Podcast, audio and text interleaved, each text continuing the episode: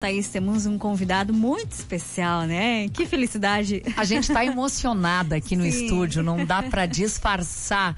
É, o Café Expresso tem o prazer de conversar a partir de agora sobre literatura com um escritor brasileiro que escreveu 142 obras. Pedro Bandeira, obras de literatura infantil e juvenil, conquistou inúmeros prêmios. Que prazer, Pedro Bandeira, para a gente, como jornalista, poder conversar com o senhor. Boa tarde, muito bem-vindo ao Café Expresso.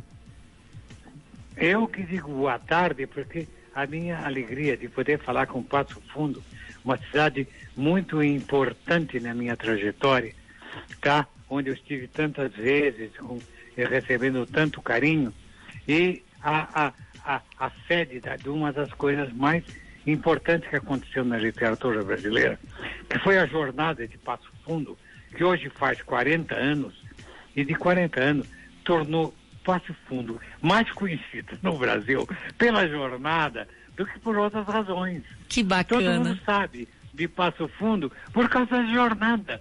Se falar em Amapá, a Passo Fundo, ah, aquele que faz a jornada. Sabe, é uma coisa linda isso, né? Que E lindo. junto à jornada da literatura, da, da leitura, do carinho. É, olha, é, um, é, é uma coisa assim inigualável em todo o Brasil. Que As bienais, bacana. por exemplo, são eventos comerciais. A, a, a, a, a, a, a jornada de Passo Fundo foi sempre superior a esse tipo de atividade. Por isso que eu tenho tanta admiração pela jornada. Mas eu gosto muito de vocês, vocês sabem. né? Ah, e a gente gosta muito do senhor também. Vamos começar pela jornada, então? Olha, ontem ah, o senhor bateu um papo sobre os 40 anos da jornada, com professores aqui da universidade, nossos coordenadores da jornada, Uhum. Fabiane Verardi Burlamac, o professor Miguel Rettenmaier. Ah, Sim, rapidamente, depois de tudo que o senhor nos disse sobre a jornada, que outra lembrança marcante vem à sua cabeça como escritor quando a gente fala em jornada de literatura de Passo Fundo? Pois é, a jornada.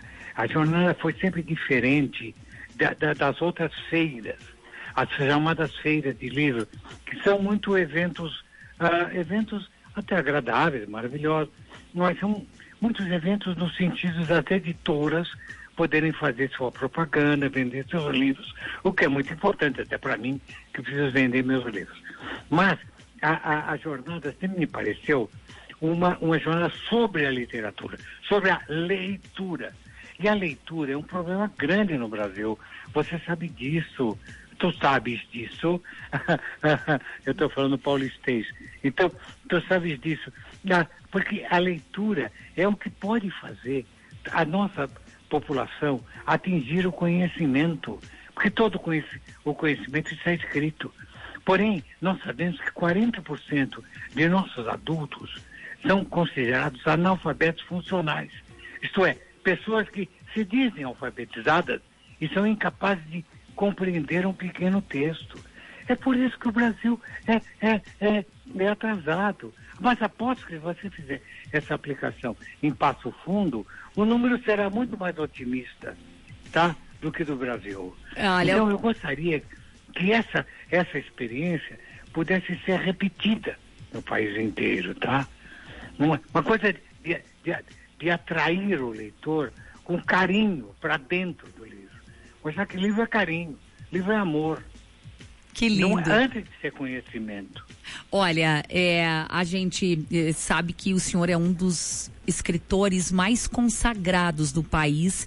E a gente sabe também que as crianças agora são super digitais. A gente quer muito ouvir a sua opinião sobre o uso dessas ferramentas na formação de leitores. Qual é a sua visão sobre isso? Pois é, é, a revolução informática foi uma coisa muito maravilhosa no mundo. Veja, se nós pudermos, se, se meus livros puderem estar digitalizados, eles poderiam chegar para meus leitores de modo mais barato e mais direto e mais fácil para todos os meus leitores. Eu quero que todo brasileirinho possa, se quiser, ler meus livros. Mas o livro em papel tem dificuldade. O Brasil é grande demais. Eu me lembro uma vez, eu estava, eu estava uh, em, em Roraima e eu tinha uma, uma, uma um, um, encontro em Ijuí. Então, eu fiquei voando o dia inteiro, parando aqui e ali, para até chegar em Juí. O Brasil é muito grande. Agora, graças à internet, nós podemos nos encontrar. Resultado, por que não? O livro não pode ir ao encontro de alguém que está numa cidade pequena no Rio Grande do Norte, uma cidade pequena uh, no, no, no, Pará, sabe, sem, sem ter, ter todo o custo de, de, de transferir o, o, o, o, livro de papel para lá, e a gente puder ter o livro digital, com todas. Então, isso aí é uma revolução que só ajuda a leitura. Tá? Eu, eu até brigo com a minha editora, falo, puxa, por que vocês não fazem mais livro digital? Porque as pessoas não conseguem. As livrarias não podem ter todo o acervo que é publicado no Brasil. Não há espaço para isso. Entende? Então, aí você fica fazendo, comprando pela, de, de, de modo uh, remoto, aí o livro vem pelo correio. Não precisaria se fosse sempre o digital. O digital veio para ajudar. Porque a inteligência tem que ser democrática, meu amor. Ela tem que ser acessível a qualquer um. Não pode ser alguma coisa reservada a alguns que podem ter acesso, tá? Não dá para você imaginar que tanto Passo Fundo quanto cidades menores possam ter bibliotecas tão vastas a ponto de abranger tudo o que tem. Claro que é maravilhoso que tenham, mas pode ter nessa biblioteca uh, condições de, de acesso uh, uh, eletrônico a qualquer texto que a criança que chegar, pobre que seja, tenha acesso disso. Eu tenho experiências aqui em São Paulo, há algumas bibliotecas municipais maravilhosas, onde tem muita, muitos muitas, é, é, chama nichos de informática, onde as pessoas chegam lá e, e podem clicar qualquer pessoa, e pode clicar o que quiser e acessar o que quiser. Resultado, vão moradores de rua. De manhã cedo você passa lá, você até sente um cheiro meio desagradável. Quando um morador de rua vem lá para poder ler alguma coisa, gente. Olha que coisa linda. Que lindo. Eu, sabe, e tá certo, você nem passado que o cheirinho não é tão bom, porque lá não, não tinha um chuveiro de entrada. Poxa vida. Mas eles têm direito, são brasileiros como eu. Que lindo. Eles têm direito. Olha, para quem ligou o rádio agora, para quem passou a nos acompanhar pela multiplataforma, pela televisão a partir de agora, a gente está ouvindo Pedro Bandeira, esse escritor, 79 anos, pela fala aqui, um defensor do ambiente digital, são 142 livros já publicados. Olha, uma outra dúvida que a gente tem, as crianças, então, cada vez mais tecnológicas, elas lhe instigam a produzir, a escrever também de um jeito diferente? Na verdade, eu não escrevo de um jeito diferente, é a editora que o edita de um jeito diferente. Porque a palavra, todo o conhecimento, meu amor, ele está, é, ele existe. Pode estar em papel, ou na nuvem, ou na tela, ele está. Ou, eles têm con condições de acessá-lo, ou ninguém tem condição de chegar ao conhecimento. Eu acho que, num futuro muito próximo, a 90% do conhecimento será digital e algum em papel, bonito, aqueles livros cheios de coloridos, de fotos. Sempre é bonito ter livros. Mas a democratização será digital. Eu quero ser democrático, eu quero falar com todos meus netinhos. Sabe, meus netinhos de Passo Fundo são os mesmos netinhos meus que eu tenho no Amapá. Sabe, são meus netinhos. São crianças que eu quero que cresçam com a força e tornarem-se adultos e puderem fazer um Brasil melhor do que a minha geração fez. Nós estamos passando para eles o, o, uma herança meio ruinzinha de um país cheio de problemas. E quem vai ter que resolver esse problema? Só eles. Nem um político vai resolver. É o povo que resolve esse problema. Mas um povo informado, tá? Amadurecido pela, pela emoção da literatura, engrandecido racionalmente pelas aulas uh, teóricas que tiveram. Mas só essas pessoas podem fazer um Brasil mais criativo, mais inventivo, tá? E mais protagonista do que o Brasil tem sido, meu amor. Tá? Olha... Essa é a minha luta, eu tô velho. Eu, e são meus netos, todos eles. O Brasil é meu neto. O Brasil jovem é meu neto. E todos os vovôs desses, dessas crianças vão embora, como eu irei. Então eu quero deixar esses netos, netos mais empoderados. E só o conhecimento poderá empoderá-los. Que lindo. Olha, tá muito bom de lhe ouvir. Eu só tenho mais uma pergunta, viu? A gente está vivendo uma pandemia, é um momento muito difícil na saúde das pessoas, saúde física, saúde psicológica, tem questões econômicas, políticas.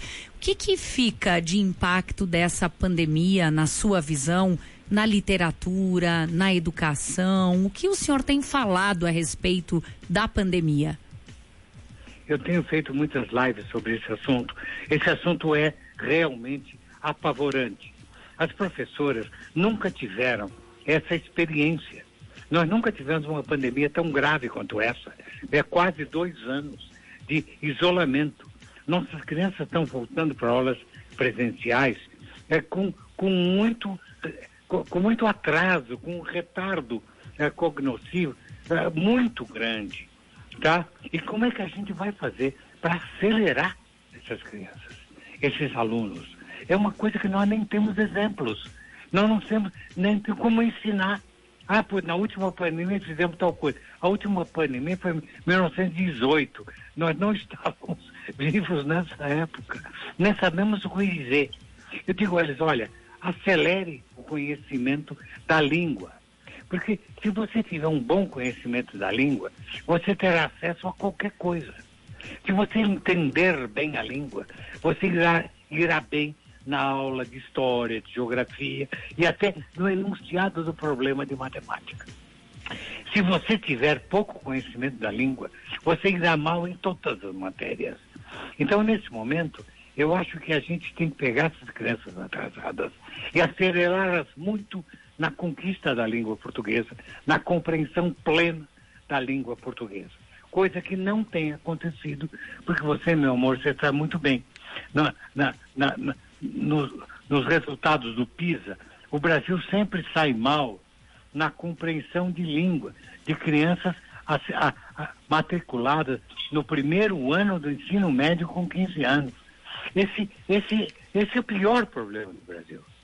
Porque todos os outros problemas serão resolvidos quando isso não acontecer. Quando todos nós pudermos atuar de modo positivo, inventivo. Veja, o Brasil, a Argentina, que é nosso vizinho, tem cinco prêmios Nobel. O Brasil não tem nenhum. Sabe, porque sempre fomos atrasados em educação. A educação nunca foi democrática no Brasil. Precisamos lutar por isso. Eu sei que vocês de Passo Fundo têm lutado. Eu tenho, eu tenho visto, por exemplo, são 40 anos que muda governo, muda governo, muda prefeitura, muda prefeitura, muda a secretária de educação, muda a secretária de educação, e vocês conseguiram manter a coisa viva, tá? Como se fosse uma coisa de Estado e não de governo.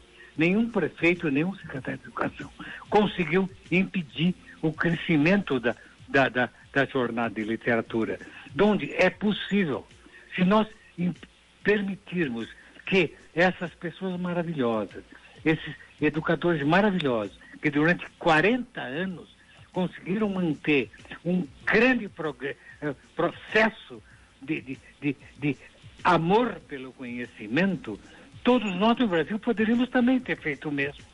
No entanto, não fizemos. Então, não fizemos. E temos tantas pessoas, tá? Que tinham 10 anos na época, estão com 50 hoje, e estão ah, analfabetas, ou estão ah, alfabetizados porque sabem escrever o nome. Mas não são capazes de entender um pequeno texto. Onde vocês dão um exemplo, só que eu acho que esse exemplo tem que ser nacionalizado, meu amor. Sabe? Nós temos que, essa luta que vocês tiveram, que eu sei que foi dura, a Tânia realmente dedicou a vida dela, mas o tempo passou, a, a Tânia Rosling não tem condição de continuar. Mas eu falei com os continuadores, são pessoas fortes, jovens. Não vão deixar a peteca cair. por favor, Passo Fundo, por favor, não deixe cair essa peteca. Essa Ai. peteca é grande. Que alegria de lhe ouvir. Olha, a gente poderia aqui avançar no horário. Muitíssimo obrigada. Obrigada pela sua live, pela transmissão ontem aqui, falando sobre os 40 anos eh, de jornada. Eh, encheu o nosso coração ainda mais de amor e de alegria a sua fala hoje, viu? Muitíssimo obrigada. Obrigado a vocês. Eu amo vocês, vocês sabem disso. Que lindo, obrigada. Olha, Cris, Pedro Bandeira conversando com a gente, apostando na única solução que é a educação, a solução para tudo, autor de 142 livros, 79 anos e ele quer se comunicar com os netos, por isso tá super digital e já de, deixou claro, ele tem netos no Brasil inteiro, Cris. É, e nós amamos ele.